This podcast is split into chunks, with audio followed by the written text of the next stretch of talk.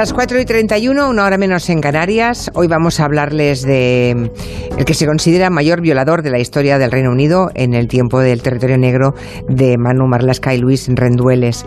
Muy buenas, ¿cómo estáis? Buenas tardes, jefa. ¿Qué tal? Muy buenas tardes. Feliz, año, nuevo. Eso, iba a decir yo. Feliz año nuevo. Por cierto que mm, hay que felicitaros porque es que esta sigue siendo, hoy que estrenamos otro territorio negro, otro año de territorio negro, es la sección más longeva de este programa, ya os lo contamos siempre.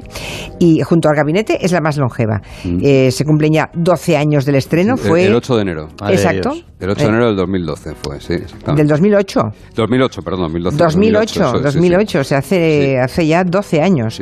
Aquel fue el territorio negro número uno y llevamos ya más de 500, la de malos que han pasado por aquí, ¿verdad? En este tiempo, muchísimos.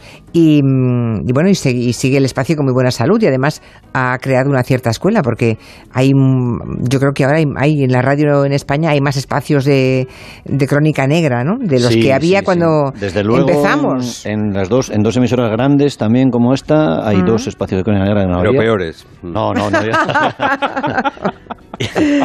y Maika está por, por la radio catalana también, y hay varios, hay varios. Sí, hay varios compañeros vuestros, hay muy buena relación entre todos vosotros, además. Sí, eso es verdad. es verdad, ¿eh? entre todos, ¿eh? os defendéis a muerte mm. y, habláis muy bien siempre unos de otros.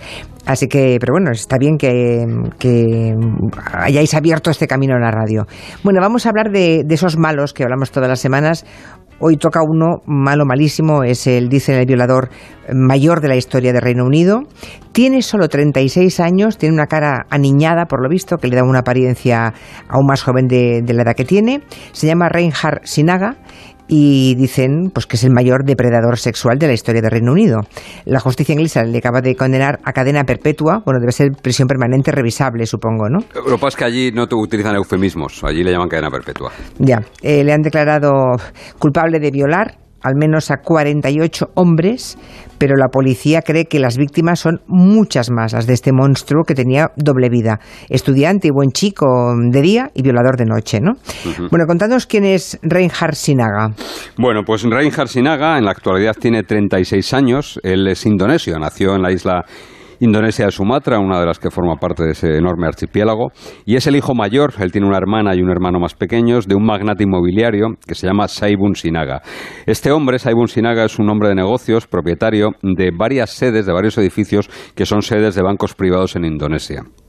En el año 2007, en Rey, así era conocido por sus amigos y por sus compañeros, con solo 24 años, deja Indonesia y se instala en la ciudad británica de Manchester. En Indonesia dejaba atrás a una familia cristiana, su familia es cristiana, pese a que Indonesia es el país musulmán más poblado del mundo y la homosexualidad de, Sinaga no era precisamente muy, bien vista, ni por su familia católica, ni tampoco por el resto de la comunidad donde él vivía. ¿no?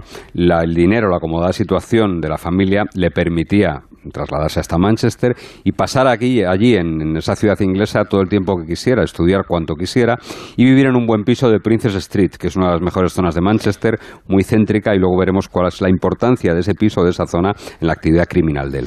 Eh, llegó en 2007, por tanto, y desde entonces, según decís, nunca ha trabajado, ¿no? Vivía, digamos, de los negocios de la familia, de, su familia, de sus padres, ¿no? Se limitó a estudiar durante todo ese tiempo. Al menos la fachada era esa, ¿no? La apariencia era un, un buen estudiante y parece que escondía a un monstruo. Exacto. En, ese, en todos estos años, Rey, que había obtenido un grado universitario en su país, Hizo en Inglaterra un máster en planificación urbana, hizo otro máster más en sociología, los dos en la Universidad de Manchester, donde vivía. Después, cuando acabó esos másteres, empezó un doctorado en geografía en la Universidad de Leeds, una ciudad cercana a Manchester, a la que él viajaba con frecuencia. Allí en Leeds, en la universidad, un profesor le iba supervisando su última tesis, que tenía una temática, digamos, visto lo visto, bastante curiosa. Su tesis se llamaba Sexualidad y transnacionalismo en el día a día, hombres bisexuales y homosexuales del sudeste asiático en Manchester. Caray. Sus compañeros y sus profesores profesores dicen del alumno Sinaga que no era un, chaval especialmente brillante, se limitaba a cumplir sin más y que sus trabajos universitarios eran bastante mediocres. Bueno, serían mediocres, pero los, acabó, o sea, grado universitario, máster y luego doctorado, o sea, no, no está mal. Bueno, e, esa apacible vida de eterno estudiante millonario, un, buen día se viene abajo.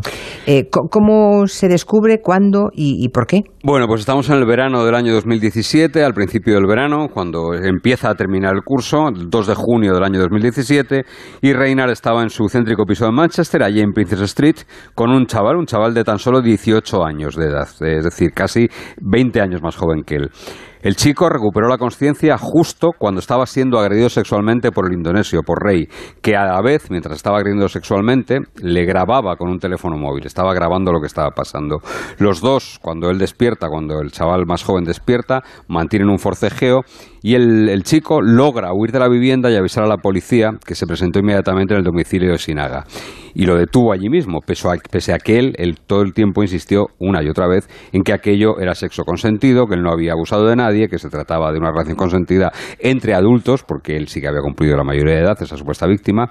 Y la policía de Manchester en un principio dudó y en un principio incluso llegó a creer a esa supuesta víctima, no fue consciente de lo que tenía delante hasta que los agentes vieron el contenido del teléfono móvil del detenido, que la víctima se lo había arrancado, se lo había arrebatado y se lo había entregado a la policía. Y allí, delante de él, le pidieron la clave para desbloquearlo y empezaron a ver el contenido de ese teléfono móvil. ¿Y qué encontraron en ese teléfono? O sea, por poco no creen al pobre chico que era víctima de los abusos, ¿no? O sea, le pasa también a los hombres como a las mujeres, veo. Sí. Desde de entrada la policía dijo, uy, si es sexo consentido, si es mayor de edad. Bien.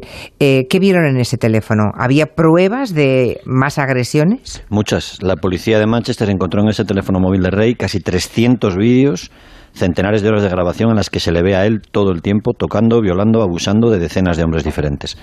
Todos esos hombres eran, estaban inconscientes mientras Sinaga los tenía a su merced durante horas, sometiéndoles a agresiones brutales. El escenario de los ataques era siempre el piso que te hablaba Manu, el céntrico piso del indonesio, convertido en una casa de los horrores. La policía de Manchester se puso desde entonces, hablamos de verano de 2017, a tratar de reconstruir todos los delitos que podía haber cometido esta persona esté detenido entre enero de 2015 y mayo de 2017, más de dos años, que son las fechas en las que están hechas las grabaciones que encontraron en su teléfono móvil. Pero igual hizo, igual hubo agresiones mucho antes, ¿no? Vete a saber. La primera duda que surge es cómo es posible que tantos hombres eh, acabasen en el apartamento de, ese violador, ¿no? Que cuál, ¿Cuál era, qué artimañas usaba este individuo? Bueno, pues aquí invitamos a los oyentes a que entren en Internet y busquen el aspecto, la apariencia física de este hombre, de este Reina Sinaga. Juega un papel muy importante a la hora de engañar a, sus víctimas. Es un tipo de baja estatura, de complexión delgadita y de aspecto, en definitiva, absolutamente inofensivo. Parece que no ha roto nunca un plato, si, si le ves eh, que la gente entre en Internet y lo vea. La casa estaba situada a muy pocas manzanas de una de las zonas más animadas de Manchester, una zona repleta de bares, de clubs, de discotecas y muy cerca, además, es un, núcleo en el que se alojan, están los pisos de los estudiantes de dos de las universidades de la ciudad. Son eh, la típica zona en la que se alojan los estudiantes que vienen de fuera de Manchester para estudiar allí.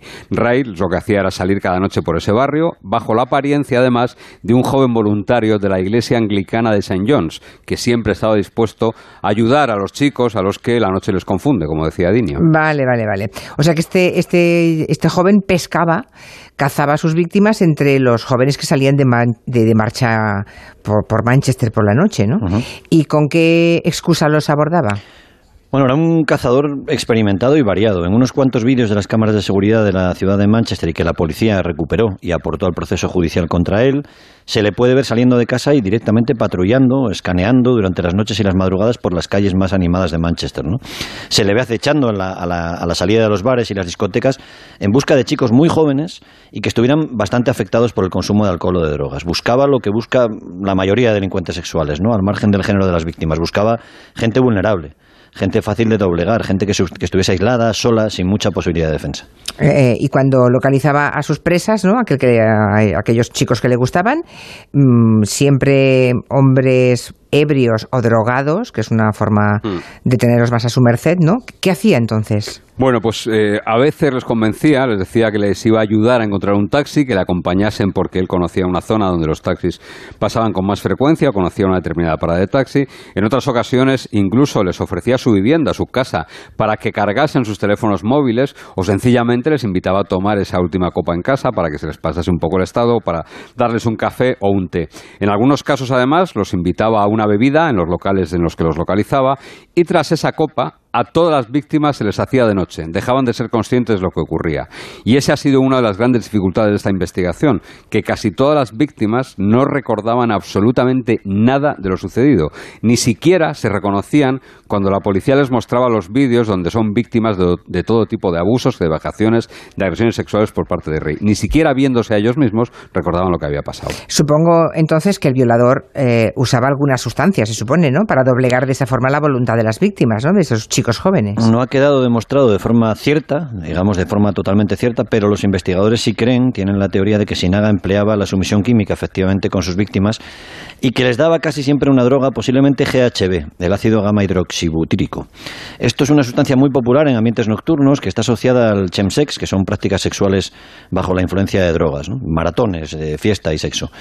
Es incolora, es inodora, se disuelve con mucha facilidad en el agua, en cualquier otro líquido y en dosis... Espero que no sea fácil de conseguir. Bastante fácil. En dosis pequeñas... Qué horror. En, España también. En dosis pequeñas genera sensación de euforia, efectos parecidos a los que puede generar la cocaína, pero en dosis mayores provoca incluso la pérdida del, conocimiento y puede provocar la muerte.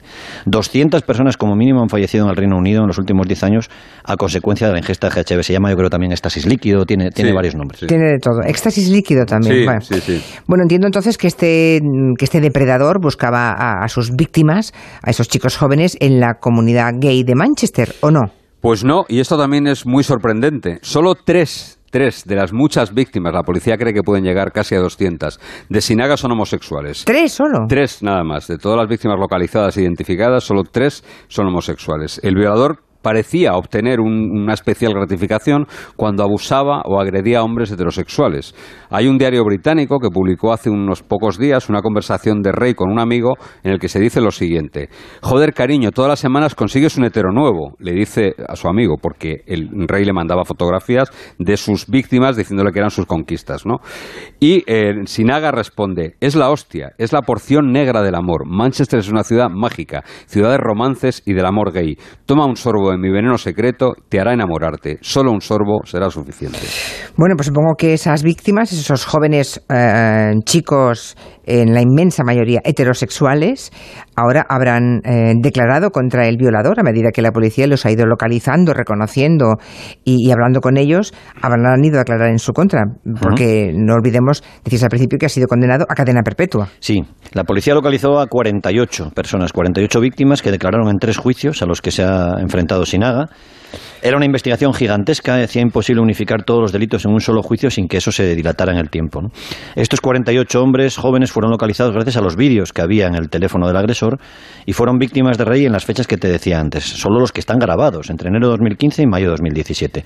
La policía también encontró evidencias en tarjetas, en relojes, en teléfonos móviles que el, que el violador guardaba como trofeos de las víctimas, se los quitaba. Encontró evidencias de las que incluso hacía anotaciones de sus víctimas y les ponía una especie de nota y lo que la policía inglesa cree es que la cifra real de víctimas puede estar cerca de 200 personas. Pensemos que la persona condenada ahora lleva viviendo en Manchester desde 2007, así que pudo actuar con absoluta impunidad durante al menos 10 años. Casi todas esas víctimas que pasaron por el estrado, es así, las que llegaron al juicio, coincidieron en describir al violador como un tipo afable, muy amable, atento, honesto. Algunos de ellos incluso recordaron cómo después de que se dieran cuenta de que habían sido agredidos sexualmente, le recordaban al propio rey atendiéndole y ofreciéndole sus cuidados. Es decir, sí, dado cuenta que habían sido violados, pero él insistía en atenderles y en cuidarles. Y todos ellos coincidieron también en que a partir de un determinado instante no recordaban absolutamente nada, probablemente por efecto de esa eh, sumisión química. Lo que no entiendo es que antes decíais que, que eh, había sido, en fin, que, era muy violento y que había vejaciones muy duras muy fuertes. Lo que no entiendo es cómo nadie tuvo que ir a un hospital a, curarse. Es posible que alguien fuera a un hospital, pero nadie dio la voz del arma y nadie dijo por qué. Claro, eso digo yo. ¿Por qué nadie dio la, voz del arma? ¿Por qué ninguna de las víctimas alertó a la policía durante 10 años o más? Esta historia la hemos visto aquí en España muchas veces y es una historia muy desgraciada. Los violadores a veces cuentan con la ventaja que hemos visto muchas veces, por ejemplo, en mujeres víctimas de violaciones, ¿no? La vergüenza que sienten, el miedo a que las machaquen, a que las victimicen de nuevo, en fin. Muchos de las víctimas de este hombre se despertaban en casa, en su casa, en casa de Rey, con evidencias físicas de haber sido violados o agredidos gravemente, pero sin recordar nada. Salían huyendo del apartamento, así lo contaron luego, no le dijeron nada a nadie, hasta que la policía, ya una vez detenido Sinagar, fue a buscarles a ellos para interrogarlos. Casi todos eran chavales muy jóvenes, tenían entre 18 y 20 años. En algunos casos han sufrido traumas enormes al darse cuenta de lo que les hicieron. O sea, han descubierto ahí secuelas en muchos. Alguno de estos chicos se ha intentado suicidar. Muchos han pasado por procesos serios de depresión, de ansiedad. La investigación policial y judicial se ha llevado en sigilo absoluto en Inglaterra para proteger a esas víctimas, hasta el punto de que la identidad de Sinagra no se ha hecho pública hasta ahora más de dos años después de que fuera detenido y solo cuando ha sido condenado a pasar el resto de su vida en la cárcel. Bueno, pese a esa condena, supongo que la, policía debe seguir buscando víctimas de, este monstruo, ¿no? no, Se le, no, Se le, va a poder juzgar por lo mismo, supongo. Eh, pero sí por más agresiones. Por él, puede sumar más, más, Sí, pero ya no le pueden poner más pena. No, simplemente sumar más condenas, dos, tres, cuatro cadenas perpetuas. Ya está, nada más, que no tiene ningún efecto práctico, pero bueno, pero en su historial así será. Hay, hay habilitadas ahora mismo todavía dos dos líneas telefónicas, dos números de teléfono abiertas para tratar de identificar a más hombres víctimas de Sinaga. Su nombre y su imagen han sido, ahora sí, difundidas precisamente para ayudar a encontrar más víctimas. Se hizo con la autorización de la jueza y con el beneplácito de la jueza que le condenó. A los pocos días de ponerse en marcha estas líneas, se habían recogido 30 llamadas aportando información sobre más posibles víctimas. No son muchas, teniendo en cuenta que la policía cree que hay al menos 70 víctimas de Ray todavía sin identificar. Decíamos antes que había sido condenado a, cadena perpetua. Em, en España eso significa, la prisión permanente revisable, es que se podría revisar a los 30 años. En el caso de, Gran Bretaña, ¿qué significa allí en Reino Unido? Eh, exactamente lo mismo. 30 años, cuando pasen 30 años se podrá revisar esa, esa condena. Así lo establecen las leyes británicas y la jueza de este caso, Susan Gogar, firmante de la sentencia, no ahorra ningún detalle a la hora de calificarle al procesado, al que describe textualmente como, y leo, un degenerado depredador sexual en serie. El condenado es un individuo altamente peligroso, astuto, embustero, nunca será seguro que quede en libertad. Esto fue lo que dijo la jueza antes de sentenciarlo a prisión de por vida, o al menos durante los próximos 30 años. Es un monstruo por la escala y por la magnitud de sus crímenes. Durante esos juicios en los que se ha sentado en el, banquillo, habrán sido seguramente muy seguidos en Gran Bretaña, mm. ¿no? ¿Cómo se ha comportado? ¿Él ha reconocido los delitos de los que se le acusa? ¿Se ha arrepentido? Varias cosas. Primero, nadie se entró de los juicios porque precisamente para preservar la identidad, para ah, ah, preservar a las víctimas, eh, los juicios, se ha sabido que ha habido tres juicios contra él después, cuando se ha dictado la sentencia, ¿no? Pero él, eh, por las partes, o sea, por la gente que ha asistido al juicio, sobre todo los abogados y los fiscales, él ni mucho menos se arrepintió. Empezó por declararse no culpable, nada más empezar los procedimientos, y aseguró que todo lo que se veía en las grabaciones de su teléfono eran relaciones sexuales consentidas, pese a que las imágenes eran absolutamente contundentes muchas de ellas de extrema dureza, y se vieron en el juicio todas esas imágenes. La Fiscalía de la Corona, que fue la que pidió la cadena perpetua para el acusado, incluso señaló durante el procedimiento que, lejos de arrepentirse, Rey parecía estar disfrutando de los minutos de gloria que le estaba proporcionando esos delitos y los procesos judiciales a los que se había enfrentado a causa de ellos. Pese a sus alegatos de inocencia, la jueza consideró probadas 159 agresiones sexuales. Es una figura jurídica que allí en Inglaterra, en el Reino Unido, engloba abusos, violaciones y otros delitos contra la libertad sexual y contabilizó las víctimas en 48, es decir, 159 agresiones sobre 48 hombres. Suelen los violadores mm, considerar que es sexo consentido, es curioso. ¿eh? En este caso se comporta como un violador de mujeres, violador de hombres, heteros, curiosamente, pero se comportan igual que otros violadores de, las mujeres. El, delito es, es, el mismo exactamente. Decís al principio que este individuo es miembro de una familia rica de Indonesia, acomodada. Supongo que sus padres habrán dicho algo, no sé, cómo han reaccionado a los horrores de, su hijo. Sí, su madre viajó a Inglaterra para participar, bueno, para ver las primeras sesiones del juicio, pero no lo soportó y volvió a su país, volvió a Indonesia antes de que acabara el juicio. extraña. Los padres no sabían ni siquiera que Rey fuera homosexual. De hecho, llevaban tiempo intentando convencerle de que, de que regresara a Sumatra, de que se casara y que se sentara a la cabeza. Su padre, el magnate Saibun Sinaga, un tipo de mucho, mucho dinero, declaró a la BBC que aceptaba el veredicto de la justicia británica porque se ajustaba a los crímenes de su hijo, pero no pudo decir nada más. Hasta la jueza quiso dejar bien claro antes de dictar su sentencia que la familia de este monstruo no conocía la verdadera naturaleza de su hijo. ¿Quién conoce una naturaleza así, verdad? En fin, y si es el hijo, aunque tuvieran alguna sospecha, que no había razones para que la tuvieran, si iba de chico modosito estudiante eterno por las mañanas, ¿no? Mm. Y aunque la tuviera alguna sospecha, pues, pues nunca imaginaría la crueldad, ¿no? Bueno, pues una historia que han mantenido Yo no sé si solo en España sería posible. ¿Sería posible llevar No, un Pues no, no, no. Posi- ¿En posiblemente secreto? no. No, Todo no, un procedimiento Aquí no, ¿no? con 48 víctimas de violaciones en- eh, durante dos años en secreto. un No, pero allí las testigos. leyes son muy claras ¿eh? y persiguen, a, persiguen y castigan y condenan a los periodistas que osan saltarse esto. Yo- el, el ejemplo que ponemos siempre es el mismo, pero cuando el asesinato de aquel crío de James Bagler en, en el Reino Unido, eh, se advirtió a la prensa que si en algún sitio aparecía la identidad real que se había dado a Thompson y a Venables, a los dos asesinos del niño, podrían ser condenados periodistas y Es el caso que se ve a dos niños llevarse a uno de la manita por unas Liverpool. vías de tren. Sí. Sí, Pues Eh, ese- eh, ese hicimos un está territorio, yo diciendo creo, mal. hace Sí, tiempo sí, sí. Bueno, pues ahí se preservó la identidad, la nueva identidad de los asesinos cuando salieron de prisión. Un medio de comunicación eh, lo reveló, reveló cuál era la identidad y fueron condenados. Fueron condenados. Mm, Pues igual habría que aprender algunas cosas de los británicos, ¿no? Hay que aprender tantas. Hay que aprender muchas, sí. Eh, antes de despediros, ayer 13 de enero se cumplió un año ya de la muerte de aquel, de aquel Julen, pobre de niño. Julen, Sí. sí. de Julen, ¿no? en el pozo de Totalán, en Málaga. Y la semana que viene tenemos el juicio, el, el- el único juicio que va a haber por esta muerte en el que está procesado el dueño de la finca. Claro, la, la autopsia dictaminó afortunadamente que el niño se murió al instante, Mm. porque creo que la peor pesadilla que teníamos todos mientras esperábamos que, que cavaran en el túnel paralelo, eh, la peor pesadilla era que, que el pobre niño hubiera estado sufriendo durante días. Bueno, en ese sentido el testimonio del padre siempre ha sido muy fiable. ¿eh? Sí, Porque sí. él dijo que se había arrimado al pozo, que había escuchado a su niño gemir ya no, y, sí. y al poquito rato, ni un minuto y medio después, el niño había dejado de, de Sí, hacer- sí, pero es igual. La pesadilla yo creo que la teníamos todos los padres. Bueno, y aunque no tengas hijos, ¿eh? seguro que era. eh, porque tardaron 13 días en rescatarlo, Sí, ¿no? sí, y sí. La, la operación fue complejísima, una maquinaria pesada, los mejores efectivos humanos, aquello fue tremendo, dos semanas.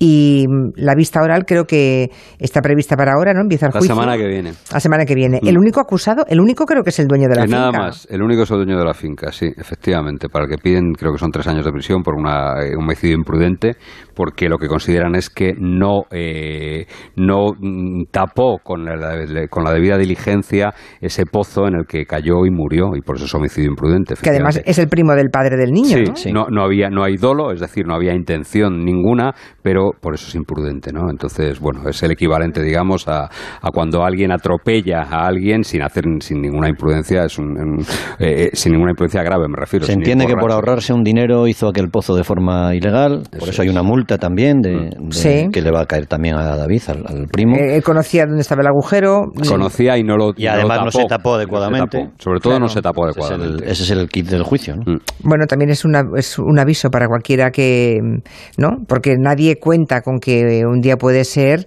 el destino de una criatura como Jules de aqu- dos años pues- y medio. pues aquel suceso, aquel episodio, yo recuerdo que reveló que había miles Montones, y miles sí, y miles de pozos ilegales que no estaban debidamente tapados ni, ni, ni, ni nada parecido. Por ¿no? eso no está mal que se hable de esto, ¿verdad? Y que tomen nota aquellos que han hecho algo parecido, porque es jugar con vidas ajenas. Uno nunca sabe en qué momento eh, se pueden, pueden confluir la mala suerte, la casualidad y, y- y factores imprevistos y que puedes acabar con la vida de alguien, en este caso con- de un niño. También se pide una indemnización muy alta, ¿no? Un millón y medio de euros, sí, creo. sí, lo que pasa es que... Bueno, bueno, esas indemnizaciones al final son casi simbólicas, ¿no? Ya. Porque muy poca gente va a pagar esa. Tremendo. O sea, un, un joven que hace un pozo ilegal, que, ¿quién le iba a decir que esto podía acabar así, verdad? Claro que quién le iba a decir a un pobre niño que estaba haciendo una paella con su padre que iba a morir minutos después, ¿no? Pues sí, porque además fue eh, eso, una comida en el campo, planteada con, con gente que eran familia, con eh, Sí, sí. a partir de ahí los testimonios varían, alguien dice que sí que se avisó de que había un pozo, otros dicen que no lo suficiente, pero bueno, lo cierto es que es una tragedia que, que también te digo, eh, en el pecado lleva la penitencia el propio David, el propio dueño. Los peritos que estuvieron allí nos decían que, el, que al niño se lo tragó el, el pozo como un tobogán, ¿no? Como una especie Sí. de Sí. atracción siniestra de, de- Eso es, eso es, de un- sí. de un parque de atracciones, ¿no? Cayó Terrible. Pues eso será la semana que viene. Hasta aquí el territorio negro de hoy. Manu. Marlasca, Luis Rendueles. Adiós. Adiós, hasta la semana que viene.